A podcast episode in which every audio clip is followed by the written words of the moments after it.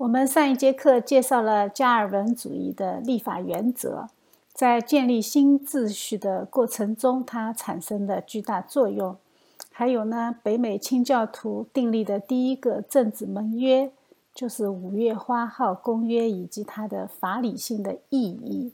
今天呢，我们就接着来看美国的独立战争，以及这一场战争对我们今天的信仰环境的影响。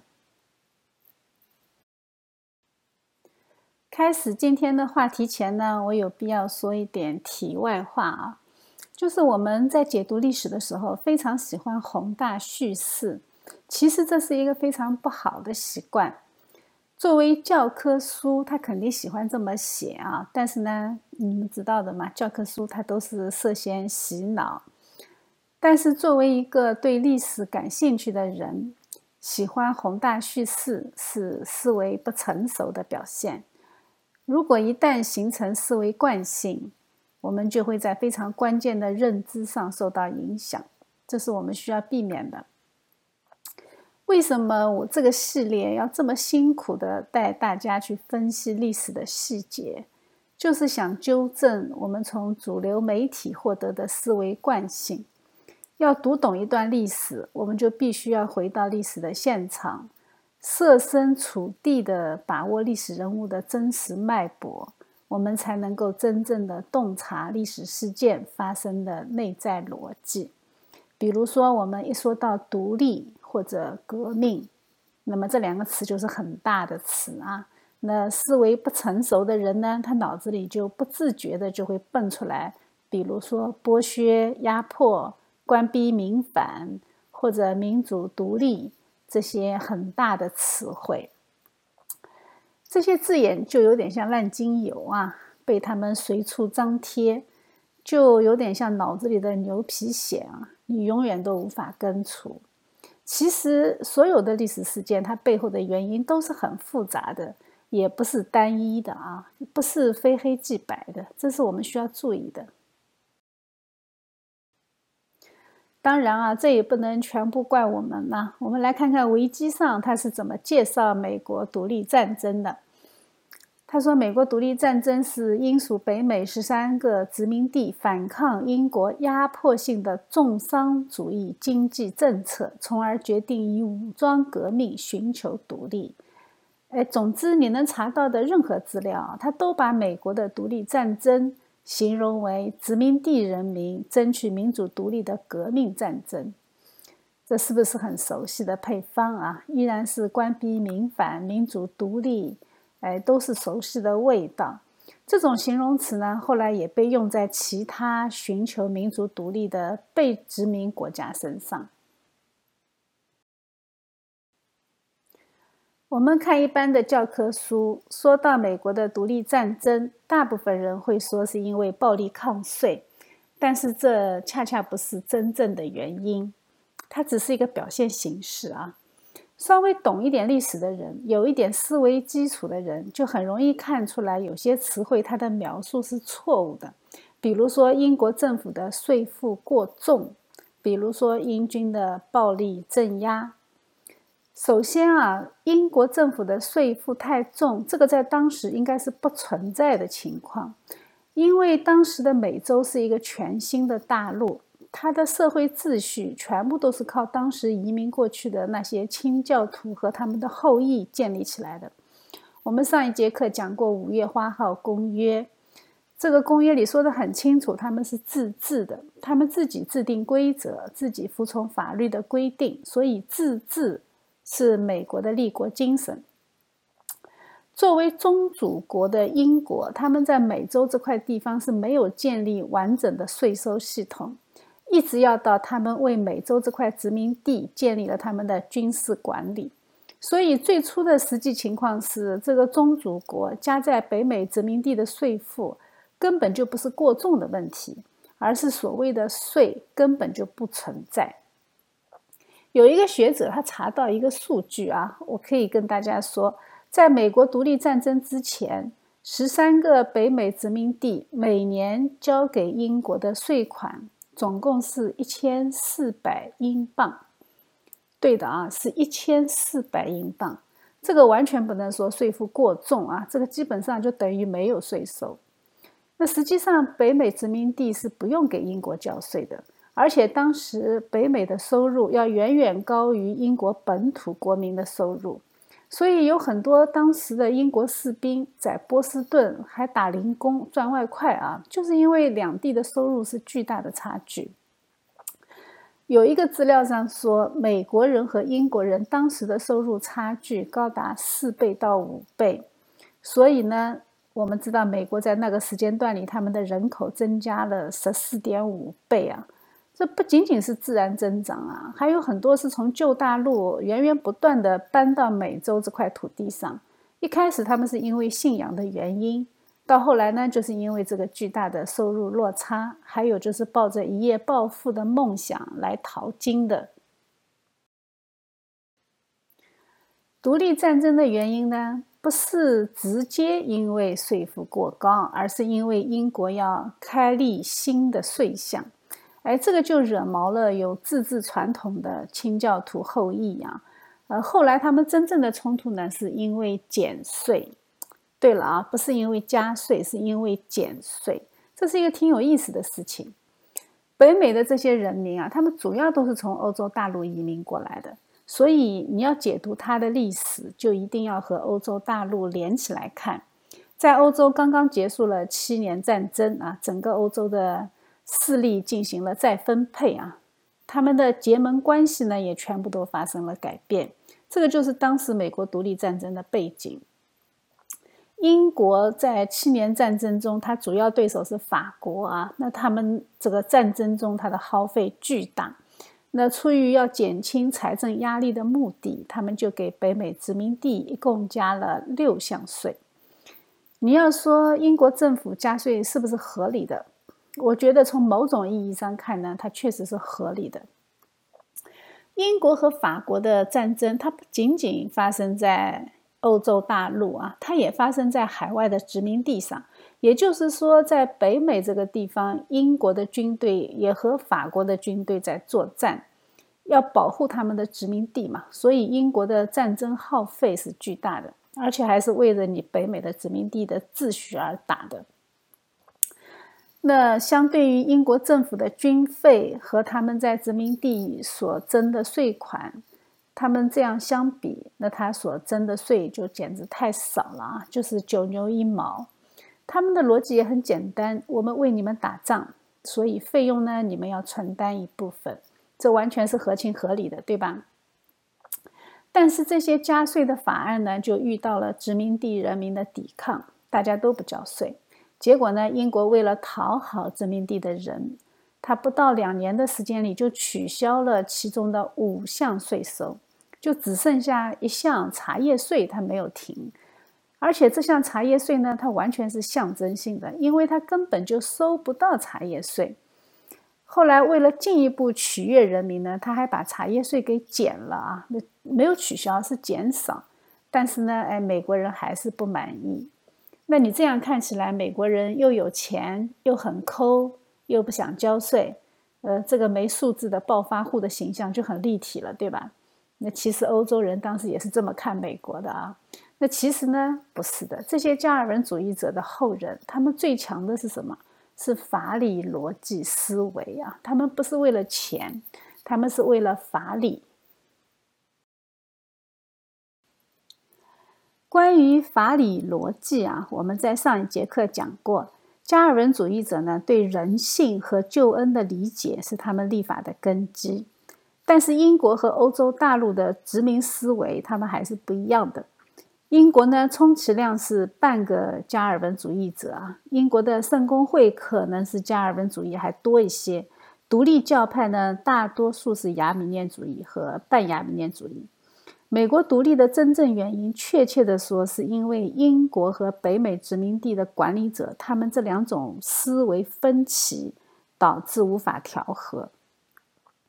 我们对“殖民”这个词，其实是有理解上的感情歧义的啊。事实上呢，当时文明程度相对比较高的欧洲国家，他来到亚洲和美洲这种比较落后的文明地区的时候呢。他们就把这一块新发现的土地当成是他们的贸易对象。但是呢，哎，我们知道他们当时是抱着贸易的目的来的嘛，所以商船就出发了，传教士呢也跟着商船出发了。但是到了那里一看，发现人们对产品的理解是不一样的。换一句话说，就是文明的差异导致大家对贸易的理解也不一样。欧洲出口的都是工业产品，但是这些亚洲的国家，它还没有建立起消费工业品的文明。就打个比方说，就是我想卖鞋给你，但是我跑到非洲一看，非洲根本没有人穿鞋。哎，这只是一个非常简单的比方。那欧洲的国家就要帮助这些国家建立文明的秩序，去培养市场。那培养市场，它是一个很漫长的过程，也是一个全方位的过程。你要培养教育，从教育开始，对吧？你既然要培养教育，你首先要识字吧，然后你要会算账吧，你要遵守贸易的法律秩序吧。那他们的法是习惯法，我们是自然法，那怎么办呢？你怎么样能够让我们的法统一呢？那我们就需要从法的来源，也就是信仰下手，对吧？那有法了以后，你怎么样才能保证你能遵守法律呢？因为你需要上帝，对不对？等你们的文明发展起来了，我们就好好做生意啊。所以殖民呢，它本质上是一个试图拉近文明差距的一个工作，而且是一个系统性的工作，是一个非常漫长的工作，它短期内不可能产生效果。但是同样的事情，在不同的人眼里看起来，它就带上了感情色彩，它就变得不一样了啊！特别是后来受到民族主义的煽情，殖民就是一种原罪。我们暂时不展开这个论述啊，我们接着向下走。英国和北美的关系呢，它和其他的殖民地不一样，他们之间是没有信仰文明的差距，他们有的只是物质文明的差距。但是物质文明的差距是很容易缩短的，你通过商业贸易，你就能够平衡这种差距，它上来是非常快的啊。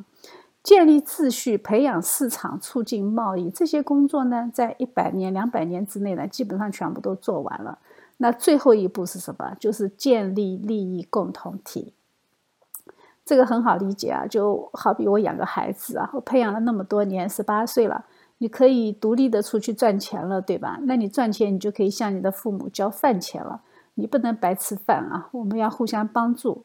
我们是一个大家庭，有生意呢，首先要照顾彼此。呃，那老爸也是要赚钱的嘛，毕竟家里还有小儿子要养。这个就是英国政府的思维。但是北美的人他不是这么想的，他们是有自治传统的。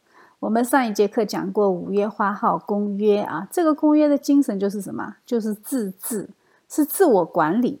我们一起制定制度，大家共同遵守。在立法的层面上，根本就没有英国什么事情啊。他们不是因为那点少得可怜的税钱，而是他们敏锐地意识到，英国国会加税这种做法，意味着英国开始破坏了殖民地的税收豁免权。哎，什么叫做殖民地的税收豁免权呢？作为殖民地啊，它不用向宗主国交税，但是这个豁免权呢，它也不是白白给你的，而是有代价的。这个代价就是你必须遵守贸易垄断权。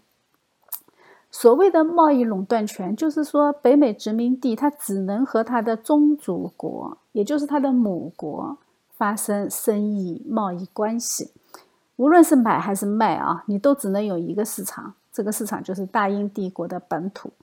比如说，你如果要卖你的工业产品，那么你要买你的工业产品啊，那么英国会卖给你，哪怕是印度产的，你也要从英国的公司买。印度呢，他会先卖给英国，英国再转手卖给你。那同样啊，你如果要卖你的产品，那么你只能卖给英国，这个就叫做贸易垄断啊。而北美殖民地呢，是接受了这种贸易垄断的代价。那你接受以后呢，你就可以不用给英国纳税，你就拥有了税收的豁免权。那英国国会通过的征税计划，恰恰是在推翻之前和殖民地之间的那种传统贸易模式。那你不能让北美的殖民地既承担贸易垄断，还要向你纳税，这个就变成双重义务了，这是不对的，对吧？你只能二选一，你不能两个都占了。虽然英国的加税政策从程序上看它是合法的，因为它是议会通过的，但是美国人完全不认可英国的议会决定啊，因为加税一旦开了口子。就意味着英国和北美殖民地之间的这种传统关系和地位就完全改变。英国这一系列的立法操作，让美国人认为自己的自治传统受到了英国的威胁，甚至有被剥夺的可能，所以他们才紧张起来了。不管是历史沿袭还是法律框架啊，北美殖民地它都是自成一体的，它。它的政治秩序完全是殖民地人民的自发形成，它和母国的关系其实并不紧密啊。它的贸易关系虽然很紧密，但是它的政治关系不紧密。美国人之所以不能够接受英国的征税方案，他最根本的原因就是怕以后政治关系紧密起来啊。他说：“我们不要跟你们紧密，我们就喜欢自己管自己啊。”换言之，就是我们不缺爹啊。那还有人会进一步的把美国独立战争的起因归于所谓的无代表不纳税啊，呃，这个是因为北美殖民地人们认为自己在英国议会里面没有代表，呃，但是呢，最后导致英国国会通过了征税计划。其实这种解读呢，它有一点点的道理，但是却不是最后美国独立的原因。其实美国人他根本就不在乎在英国国会中的代表权，因为他们和荷兰不一样，他们是海外领地啊，对吧？那荷兰当时的中产阶级在议会要求要有代表，这是很重要的，因为他们是本国的国民，他们要参与政策的制定。但是美国是英国的海外领地，海外殖民地和宗主国之间的利益啊，你光有光在国会里有两个代表。这是根本没有什么影响力的。宗主国它才是利益共同体啊！那宗主国的国会开会的时候，你光在国会里有一两票，你反对是没有用的。政策对宗主国有利的时候，他们是一定会通过的。这个不是政治题目，这个是算术题目啊！简单的算术，他们还是会做的，对吧？我给你两票有什么用呢？在五十票里面，对不对？分分钟就把你给碾压了。所以，他们真正在乎的是维持之前和宗主国的松散关系，自治独立盟约，大家各有责任，各有义务。你帮我打仗，我做到对你的承诺就可以了。英国在国会层面通过加税法案，在殖民地人民看来，这是一个非常非常危险的信号。这个就意味着英国国会已经着手准备对殖民地事无巨细的。都拥有立法的权利，哎，这个就不行了啊！这个是直接威胁到北美的自治传统。美国人他的希望很简单，你就是不要管我，维持现状啊，帝国都不要来插手，我们完全的自治权。这个自治权是包括立法权的，这个是他们呃，这个美国独立战争最根本的原因。美国人他坚持的完全自治权是有法理根据的啊。在一六一二年那个弗里吉亚特许状，还有一六三二年的马里兰特许状，还有一六六二年的康涅狄格特许状，这个里面呢，它全部都是英王赋予北美殖民地所有的政治自主权，也就是自由、完整和绝对的立法权。呃，但是后来发现，哎，这个不对，因为我们看一下时间啊，它都是在一六八八年，也就是光荣革命之前。那么光荣革命之后发生了什么事情啊？发生了英国国会的权力已经非常非常大了啊，他把英国国王都给基本上都给收拾了啊。所以呢，这个时候呢，哎，国会呢，它就会通过一系列的法律的纠正来重新管理它的海外殖民地。那这个时候呢？这个时候，美国的自治系统它也建立起来了，它已经不允许英国把手伸得那么长。由此可见啊，我们这样就能够理解啊，美国人他写的独立宣言里面的那些话，他们认为英国是百分之百的违约。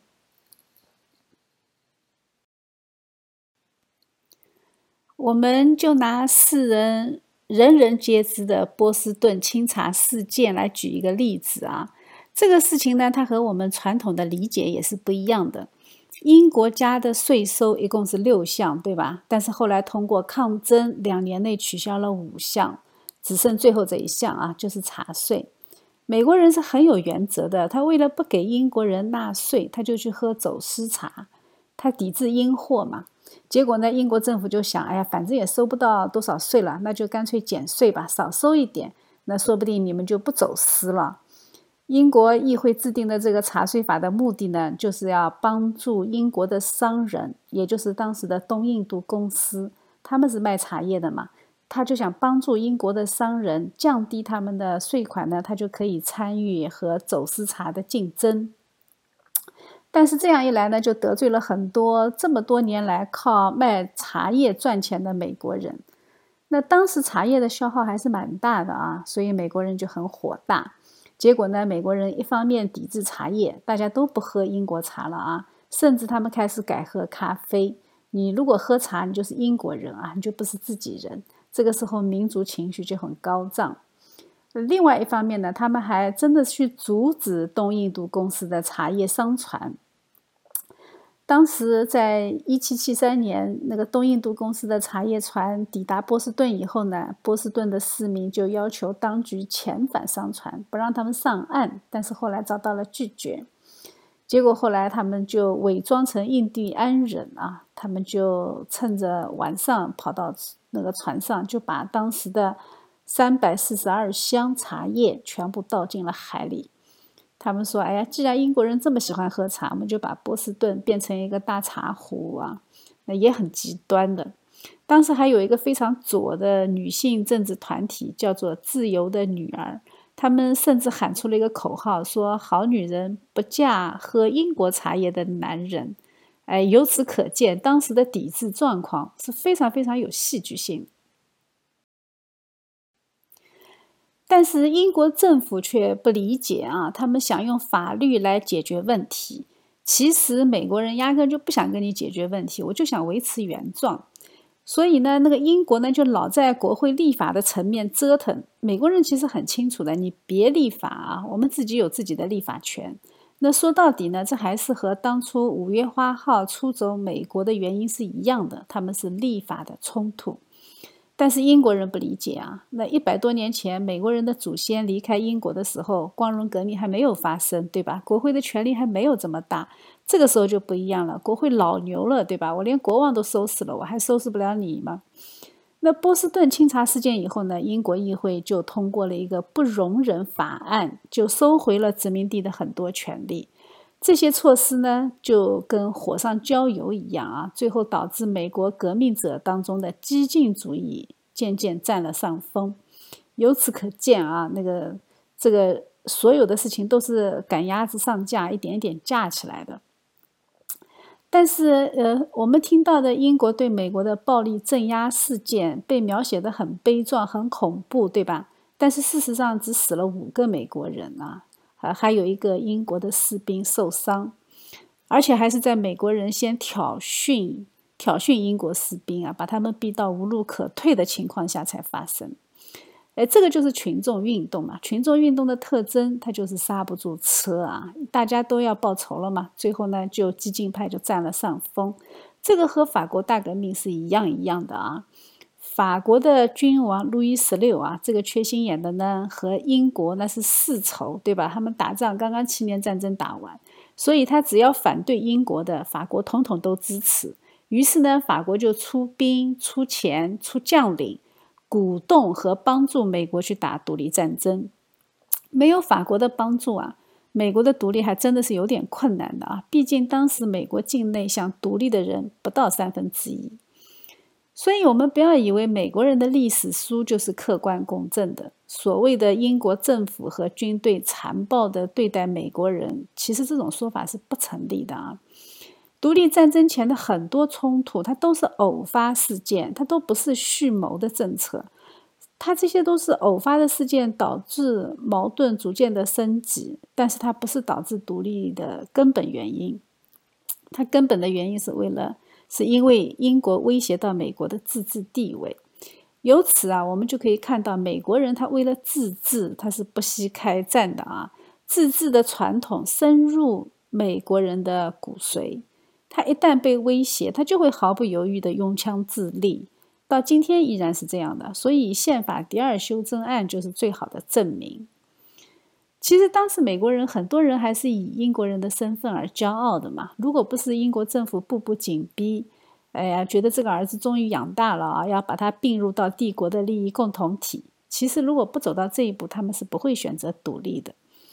我们后来看到的所谓争取民主独立这个说法，其实是某些目的论的历史学家想当然的思维惯性。后来呢，就被很多左派的政治家利用，成为在世界范围内煽动民主独立的典范。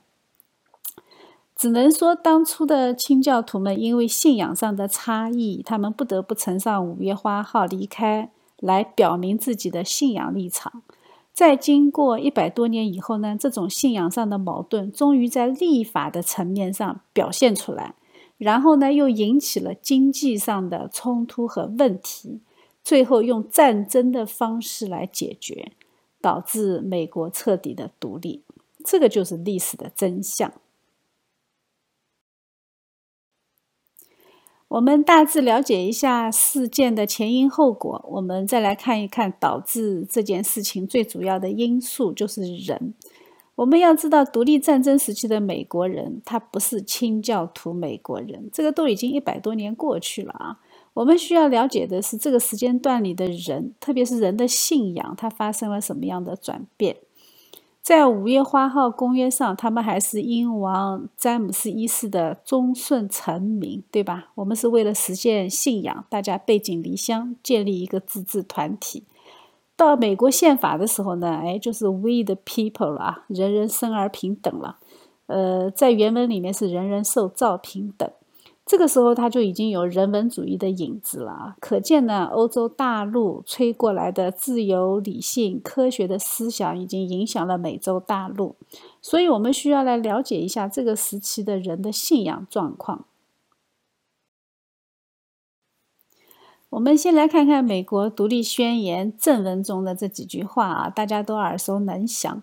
我们认为下述真理不证自明：人人生而平等，造物者赋予他们若干不可剥夺的权利，其中包括生命权、自由权和追求幸福的权利。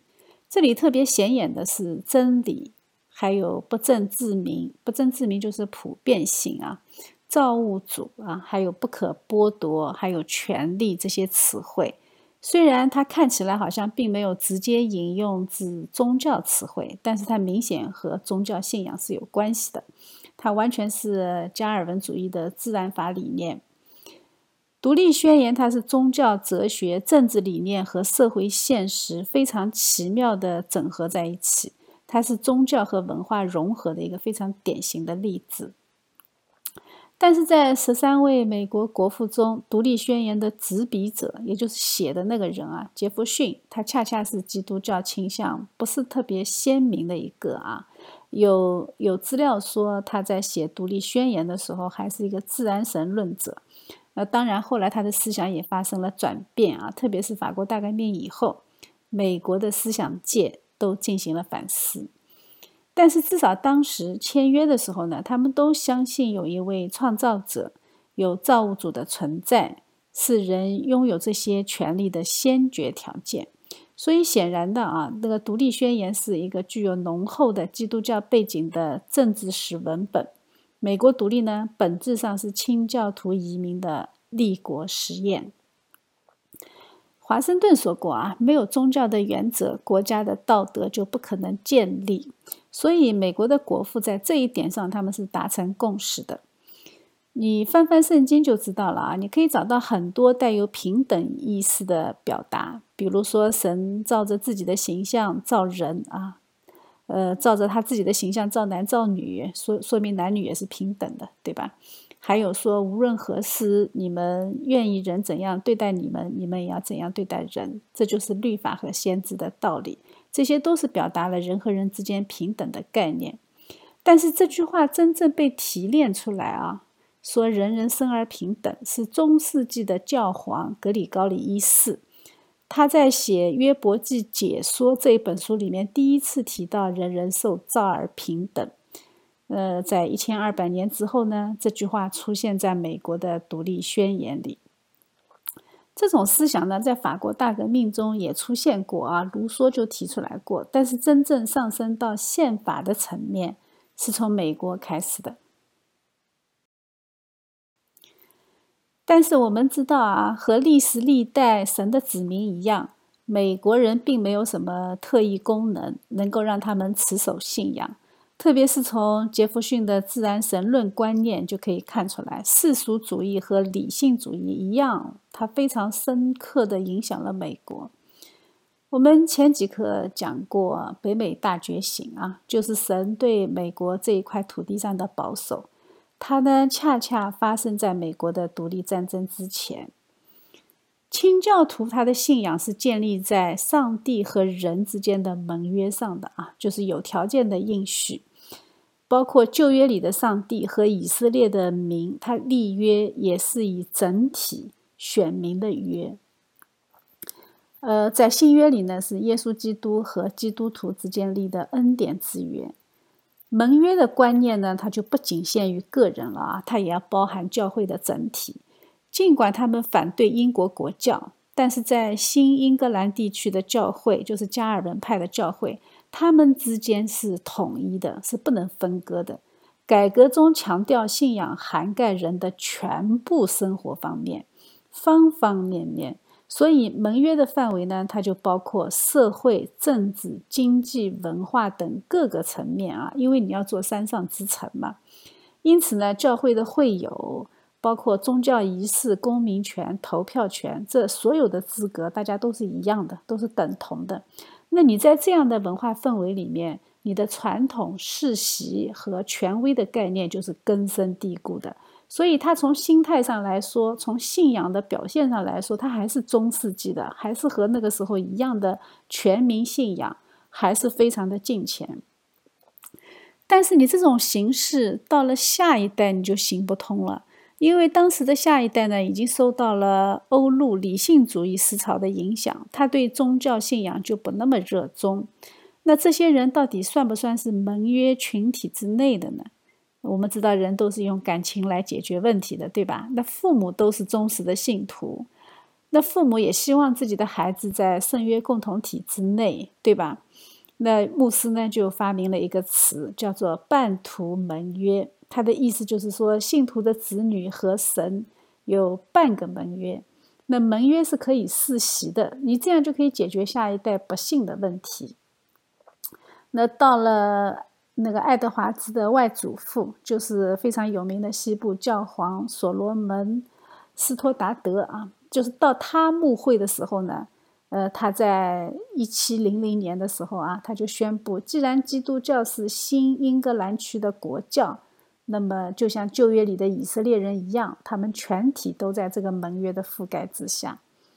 因此呢，所有的公民啊，不管你是否信守呃威斯敏斯特信条，你都能够领圣餐。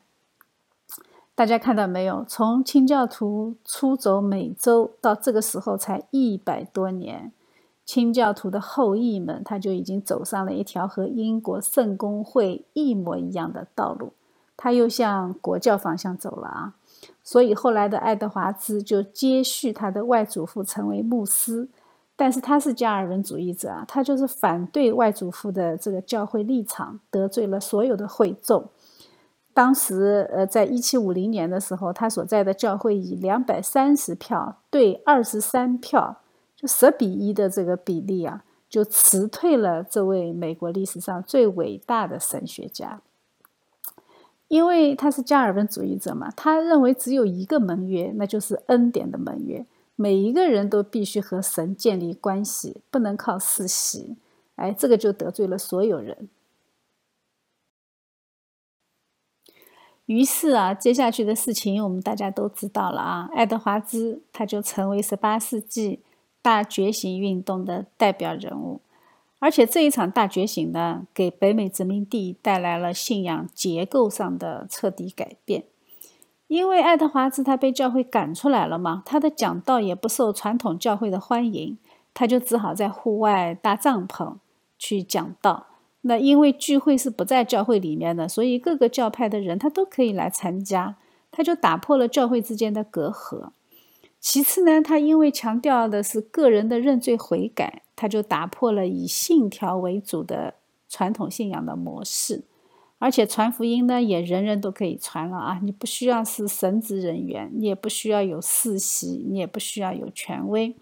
那这样呢？哎，我们知道这个就是福音派的开始。还有一个重要人物呢，就是约翰卫斯理的好朋友啊，叫怀特菲，他是一个坚定的加尔文主义者。他和约翰卫斯理就是在这一点上，他们非常的不同。他的讲道也是非常震撼人心啊！他讲道都不用讲章，是所谓的记习式讲道，后来也成为福音派的特色。就这样啊，信仰就从州教会的世袭框架里被解放出来。以前都是以州为单位的啊，那教会呢就成为信徒们自动组合的团体。这场大觉醒就改变了北美殖民地的信仰面貌。新成立的教会呢，它就不再要求统一的，呃，这种社会各个层面的这种思想上的统一。原来的清教徒思想呢，是把教会看成是一个盟约组织，全体社区都是参与盟约的个人，他们一起形成一个盟约的社会。这种环环相扣的盟约架构，从此就开始解体。大觉醒以后呢，哎，这种移民社会就充满了勃勃的生机啊！不同的教派，它就可以在社会公共议题上开始合作。这样的大觉醒呢，它就成功的将清教徒当初的理想止步在建立一个国家宗教的门槛之前。否则的话呢，清教徒他们就要走，又要又要走上老路了啊！又要走上国家宗教这条老路。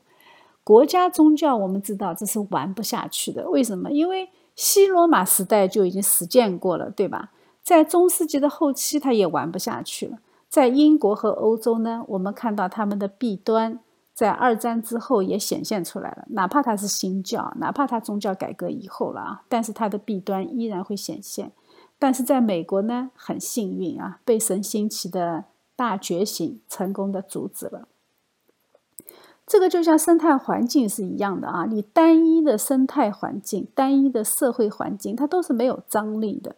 没有张力的社会呢，它肯定是一条道走到黑，它会越来越极端。一个健康的社会和一个健康的人体是一样的，它不是无菌环境啊，它必须要有各种势力的抗衡和平衡。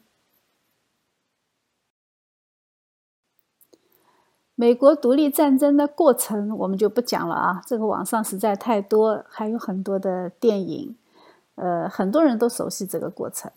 我们主要是分析这一场运动和信仰之间的关系。现在的一切文献和资料都显明啊，美国自始至终它都是一个基督信仰的国家，不管现在有很多世俗的声音否认这一点。而且呢，立国之初，这些国父们啊，他们在写独立宣言的时候，或者在立宪的时候，他们都是坚定的加尔文主义者。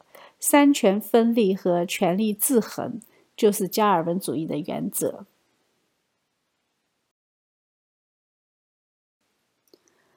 美国的独立宣言呢，它总体上还是延续了五月花号公约的传统。它从道统、法统和传统三方面来阐述他们的主张。法的来源当然是上帝啊，人人受造而平等，权利呢是造物主给的啊，并且是不可剥夺的。政府的存在呢，是为了保障我们这些权利，而不是来掠夺我们的权利。这个是法统。法的制定原则呢，是必须符合上帝启示的自然法。而权力的来源呢，是人民的让渡和同意。虽然大家都尊重传统啊，但是当统治者违背上帝原则的时候，推翻政府不仅是人的权利，更是人的责任。这个就叫做行公义啊。而第一次的大觉醒运动，对打破这种信仰世袭制，结果后来延伸到了挣脱权力的世袭制。哎，这个是加尔文主义在立国层面的新的尝试。但是很有意思的是，从清教徒五月花号公约到独立宣言，到后面的宪法制度啊，它其实也走完了加尔文的基督教要义从头到尾的过程。我们来看一看独立宣言里面非常明显的加尔文主张啊。首先，他说，成立多年的政府是不应当由于无关紧要的和一时的原因予以更换。清教徒的理念基本上是持加尔文主义啊，加尔文主义他对世俗政府他是尊重的，他认为政府是必要的次序管理者，是神彰显权柄的管道，顺服掌权者是基督徒的义务啊。但是第二点呢，他们认为当过去的一切经验说明任何苦难只要能忍就应该忍受，不会想为了伸冤而废除政府的形式。哎，这个就说明他们已经忍了很久了啊。但是声明，当政府的企图是要破坏神赐人的自由的时候，人民有权也有义务推翻这样的政府。这个就已经跑到了加尔文在《基督教要义》的最后一卷书，也就是第四卷《论政府》里面的第二十章啊，它保留了基督徒的神圣抵抗权，而神圣抵抗权呢，它的执行者是地方官。由此可见啊，那个美国的独立运动，它不是一场暴民革命啊，这个和法国大革命还是非常不一样的。他的中间分子有很多是文化精英啊，他们自始至终都是深思熟虑的。光是信仰状况的改变，其实并不足以让美国人能够扛起枪寻求独立。因为我们知道，当初信仰状况，因为信仰状况出走美洲的清教徒，他其实还是坚持说自己是英王的忠顺臣民，对吧？就算到了这个时候，支持独立的人他也没有过半。美国第二任总统约翰亚当斯在革命初期的时候，他曾经做过一个估计啊，当时的北美殖民地大概是有三分之一是保皇派，这些人后来都跑到加拿大去了啊。三分之一呢是并不关心的吃瓜群众，还有三分之一呢是真正支持独立的。由此可见啊，他独立的并不是大多数。我们最近啊听到有一种很流行的说法啊，就是包括美国的左派也是这么说，他们说美国是一个世俗化的政府，和基督教没有啥关系。我们知道这是谎言啊！呃，事实是在一七七六年，开国者当时的美国的开国者那些国父，从来就没有听说过，甚至从来没有想过，没有任何的想法将美国成为一个世俗化的国家。为什么？因为当时整个地球上啊，整个地球已知的基督教世界上，还没有出现过一个世俗化的国家。呃，欧洲国家当时还是国教呢，对吧？英国、法国，包括西班牙，包括德国，全部都是有国教的。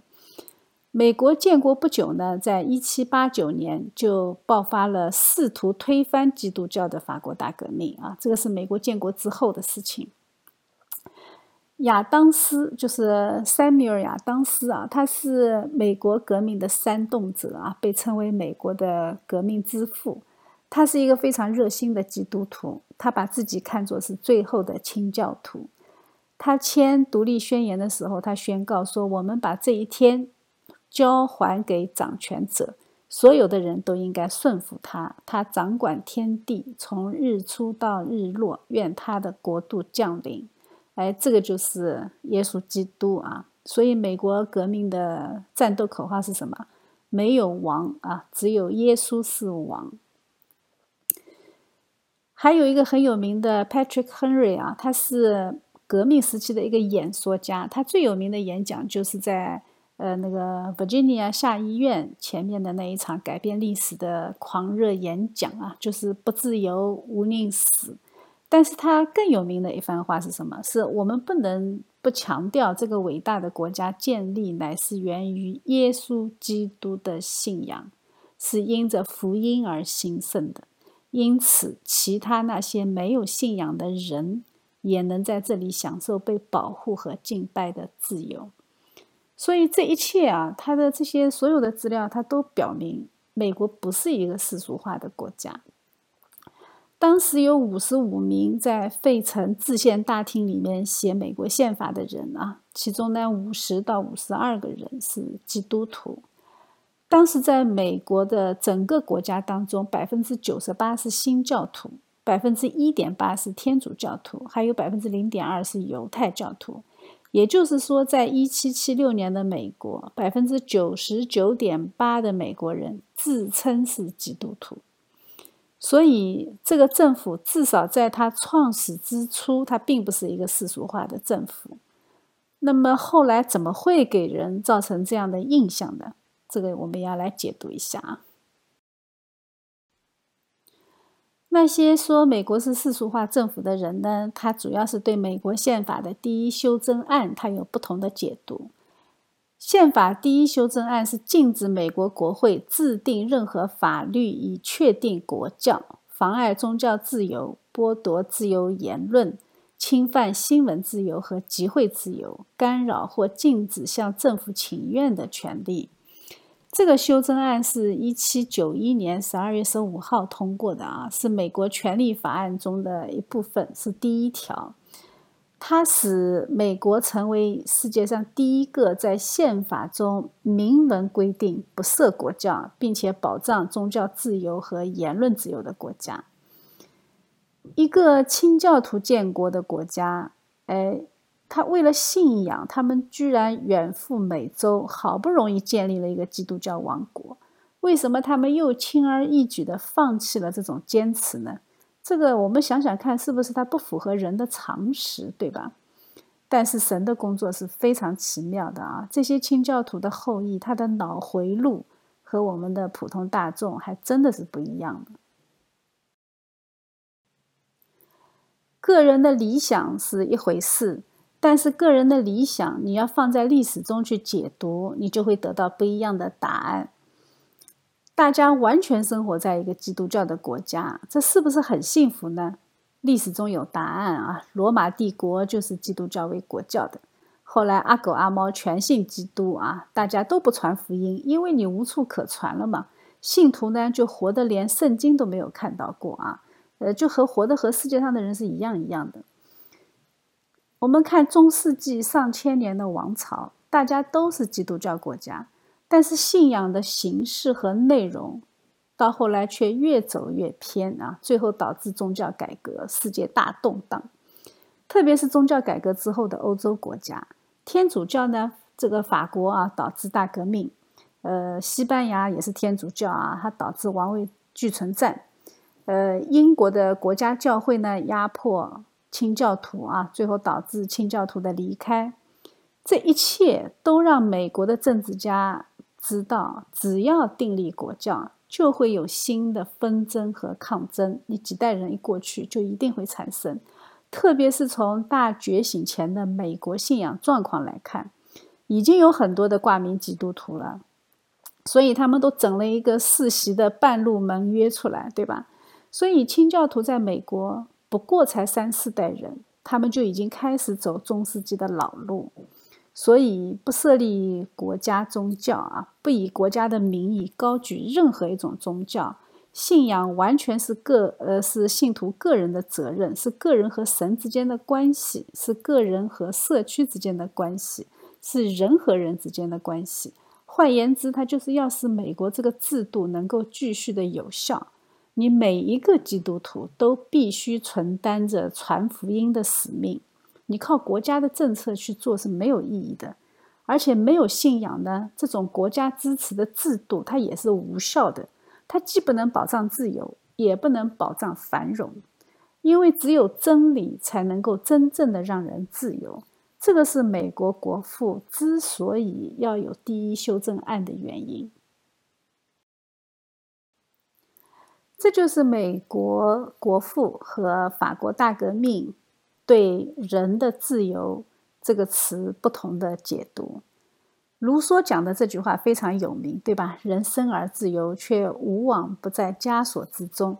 但是重要的是，他还有后半句啊，就是自以为是其他一切的主人的人，反而比其他一切更是奴隶。那法国人只看了前半句啊，觉得人生而自由。你觉得不自由，是因为社会给了你太多的枷锁。你只要砸烂这个旧世界就可以了。于是他们就这么干了。美国人呢，看了后半句啊，为什么自以为是主人的人反而是奴隶呢？因为没有约束的自由，你侵犯了别人的权利，导致社会的混乱，最后反过来让自己不自由。所以，法国大革命提出来的自由、平等、博爱，它是一个伪命题，它做不到的。因为自由和平等是矛盾的，你不可能同时拥有。你强行平等的时候，你就侵犯了人的自由；你放开了自由呢，你就一定会导致不平等。所以，法国大革命就用了一个虚妄的口号，激动了人心的欲望。而美国人没那么傻啊！美国人明白，真正的自由是自愿的套上神给的枷锁，而不是政府强制给你套上。政府强制套上的，中世纪上千年的经验就是教训。只有人人都心甘情愿地接受信仰的约束，人人都能够得到自由，不仅仅是社会秩序的自由，更是心灵上的自由。所以，你追求自由，往往得到的是枷锁。但是你自愿被枷锁，你反而会得着自由。哎，这个就是神的奥秘，这个也是伊甸园里的奥秘。你只要不吃善恶树的果子，亚当就是自由的。你不让你的孩子去摸电门，他只要遵守这个规定，他就不至于死。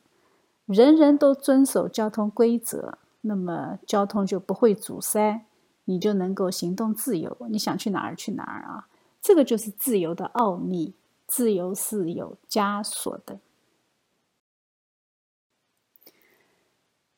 但是美国革命这么好吗？它也有副作用啊，因为人是不完全的嘛，任何人的行为它一定有副作用。呃，同样的啊，一七七六年的美国革命，它也逃不出被魔鬼利用的命运。美国革命它不仅带来了影响全世界的重大政治变革，它也带来了重大的宗教变革。因为并不是所有的清教徒都支持脱离宗主国，对吧？这种立场它就一定会导致信徒团体的分裂。那圣公会是首先分裂的，一小部分人支持独立，但是大部分的神职人员是站在英国这一边。结果呢，在革命战争之后呢，就出现了一个新新的圣公会啊，新教圣公会，它是奉行英国国教的教义，但是它与国家政权分离。那同样的情况，它也发生在其他的宗教团体中，再加上新宪法规定了政教分离，它就使宗教趋于私人化，那离开教会的人就一下子多起来了啊。再加上受到十八世纪末期和十九世纪欧洲大陆的人本主义思潮的影响，美国独立战争之后就迅速的迎来了一场灵性的大衰退。据估计啊，在一七八九年之后，特别是到了呃一八几几年啊，当时实践信仰的基督徒的数目低于了人口总数的百分之十。那大家都是挂名基督徒了啊，都不去教会，因为信仰是私人的事情了嘛。那我怎么样敬拜，在哪里敬拜，那就是我个人的事情，谁都不能说什么。那自由主义信徒就多起来了。这种状况呢，它就一定会造成教会的财务困境。教会自从离开社区性的盟约制。州教会的政府补贴制这些都没有了，那教会就必须被自愿的奉献来支持。我们知道，人都是过不了金钱那一道坎的啊，于是呢，教会就逐渐走向了贫穷，牧师都开不出工资了。你没有人牧养，你就一定会导致民众属灵的贫穷，那属灵的敏感度降低，大家都信仰冷漠，普遍的灵性衰退，这就会成为一个恶性循环。这个和旧约王国末期的犹太人是一样一样的啊，那个时候的立呃立位人和祭司都没饭吃了。当时政教分离成为一种规则，而不是例外，它成为法律了啊。所以个人的属灵生命和实际的道德生活呢，就被升到仪式化的敬拜之上。道德主义的左派就开始抬头。宗派教会和宗派宽容呢，就被证明是解决基督教教会内部教义和实践分歧的答案。那你这样的话，信仰原则呢，就慢慢的被放弃。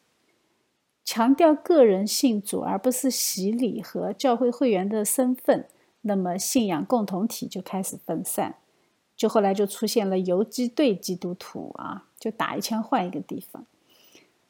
面对从欧洲进口的那些自然神论、理性主义和怀疑主义，那么基督徒就必须被迫重新思考自己的信仰。他就必须在各种主义和道德绑架中，他不断的调整和妥协自己的信仰原则。慢慢的呢，哎，他们就，呃，就会进行属灵的道德表演，你就不得不跟进了嘛，对吧？当他们世俗的道德架得越来越高的时候，作为信徒，你就必须跟进这种属灵的道德表演，你就会去支持堕胎，支持同性恋，你就会向进化论妥协。宗教和政治自由，它就会带来属灵的冷漠和无所谓。那就是那种非常松散型的大型的宗派就会很受欢迎，因为大型的宗派教会，它对人的约束力几乎没有啊，非常非常低。这个对信徒灵命的成长和发展，就完全进入了自由化的道路。这个就是后来会发生第二次大觉醒之前的状况。第一次大觉醒是加尔文主义的啊，他是那个他，我们可以看到，在第一次的大觉醒中，神的美意为什么？因为这个时候它涉及到立法和制宪，立法的根基是必须是加尔文主义，法这个法理逻辑上它会比较严谨啊，它对人性的深刻认知是美国宪法的根基。那第二次大觉醒呢，就是亚米念主义为主的，它倡导的是信徒要有敬虔的生活。这个对美国的资本主义发展有很好的推进作用，对法律的遵守，对神的敬畏，这个是资本主义精神的两大支柱。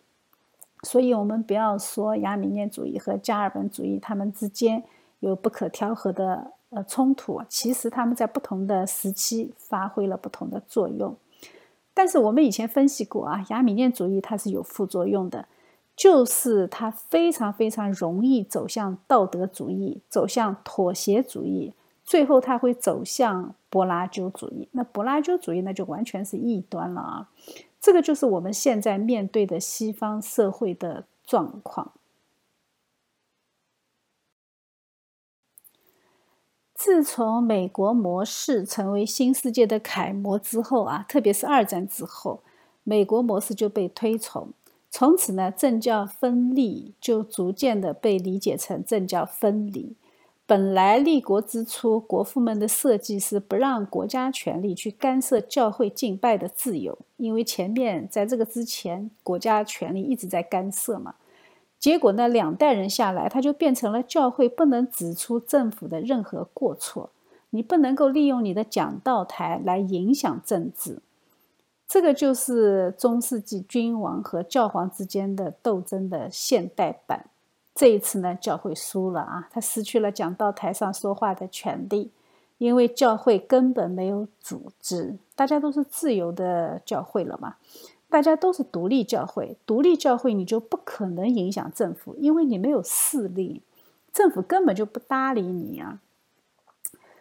自由意志呢，也被社会主义的左派去利用了啊！他把人的属灵层面的自由意志具体化成为人的自由选择，把神赐给人重生之后不犯罪的自由，把它描述成为所欲为的自由。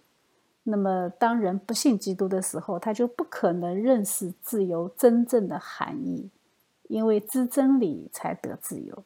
于是呢，人就把自由当成是为所欲为，这就很容易对消极的自由这个词产生一种误会。政教分离产生的副作用可以说是致命的啊！它在许多的西方国家造成了一种误解，他们是理解成宗教因此不再是国家的事物，而是私人的事物。你凭个人的自由决定就可以了。当时的自由主义和个体主义是很盛行的啊，这个风潮就特别符合当时人的想法，它就显得特别的现代。如果宗教从国家事务变成私人事务，那么宗教它必然就只能局限在私人的事情上，你不能够有公共的性质，它只能是属灵的，纯粹是属灵的，它不能够具有政治的意义，它也不能够介入公共领域。因此呢，它的符号和它的仪式必须从公众的生活中消失。我们这样就能理解啊，为什么耶稣钉十字架的那个苦像从巴伐利亚州消失，公共祷告从美国的学校里消失，最后公立学校呢不允许挂十诫，后来居然还允许公立学校教进化论。我当时很奇怪的啊，这些事情是怎么可能发生在基督徒占大多数的美国？其实我后来就想明白，这就是信徒对信仰领域的概念发生了变化，他们从一个极端走向了另一个极端，从害怕君王压迫政府，到自愿从政治领域完全退出，他们就走了这么一个极端。以前君王总是会来压迫教会的嘛，对吧？但是呢，现在完全不是了啊！现在教会已经没有任何的发言权，宗教就只能限制在敬拜上帝和个人行为修养的层次上。这就意味着在社会层面上，基督教完全没有影响力。什么做光做盐呐，什么基督的登山宝训呐，都完全不能实践了。这个就好比现在的犹太人完全不遵守律法。宗教私人化的前提是去政治化，它的结果呢，就一定是宗教市场化。我们现在所说的多元宗教、多元文化社会，其实就是在不折不扣的迎合全球化的社会。你信仰不再重要了啊，大家一起赚钱最重要。宗教和文化就像政治意见和党派一样，在市场上可以敞开供应的。宗教成为宗教超市上所提供的精神性的服务产品，大家用消费者的态度来选择信仰。哎，佛教啊，基督教啊，什么教？我一看，哎，还是基督教稍微好一些，那我就来信吧。信徒他就变成一个消费者，那么教会作为这种服务的提供者，你就必须要迎合消费者的兴趣和爱好。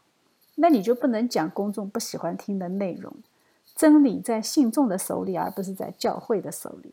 教会为了不得罪人，他就把真理放在一边啊，什么加尔文主义、亚米念主义，他提都不敢提；什么宗派、什么理念，他统统都放下。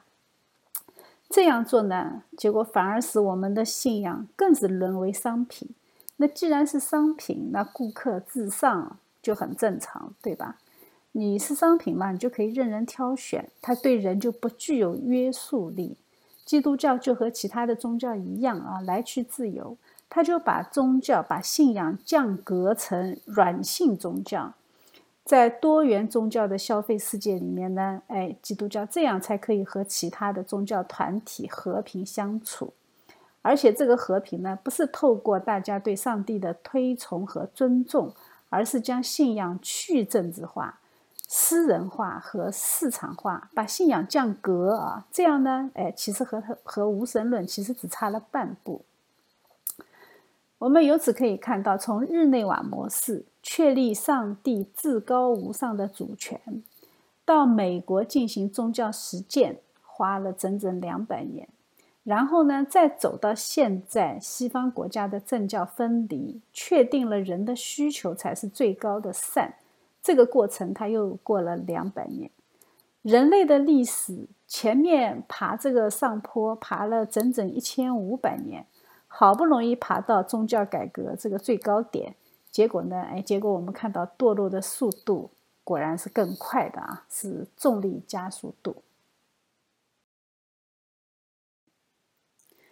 政教分离呢，它一定会带来自由意志的滥用。导致消极的自由被错误的理解。消极的自由，它原来的意思是我可以有不服从的自由，是免于他人干涉的自由。换言之，就是我有说不的自由。但是后来到了左派的语境里面呢，这种自由就变成堕落的自由。无论我的所作所为如何的违背公序良俗，你都不能批评我。他们就把这种对堕落的容忍赋予一个很好听的名字，叫做政治正确。所以，我们再回到圣经啊，看看圣经是怎么告诉我们的。在罗马书里面说：“这却怎么样呢？我们比他们强吗？绝不是的。”因我们已经证明，犹太人和希腊人都在罪恶之下，就如经上所记，没有一人，连一个也没有；没有明白的，没有寻求神的，都是偏离正路，一同变为无用；没有行善的，连一个也没有。无论美国的立国根基有多么的正确，事实上，我们罪人也无法持守真理。所以，我们传福音，任重道远啊！虽然我们的国不在世界上，但是地上的国却显明，却映射出我们信徒的工作。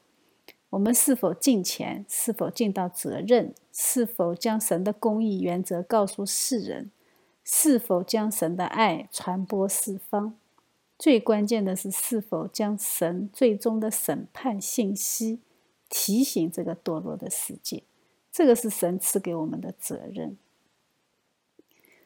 通过这个系列对历史的解读，我们至少明白了一个真理啊：今天的文明它不是从天而降的，而是人类历史在基督教文明的积累下两千年的成果。不管是法的建立还是法的实施，都是和基督信仰的群体离不开的啊。当我们的今天，我们如果失去了法律这条底线，如果想再重建起来，我告诉你，这是不可能的，除非是神迹。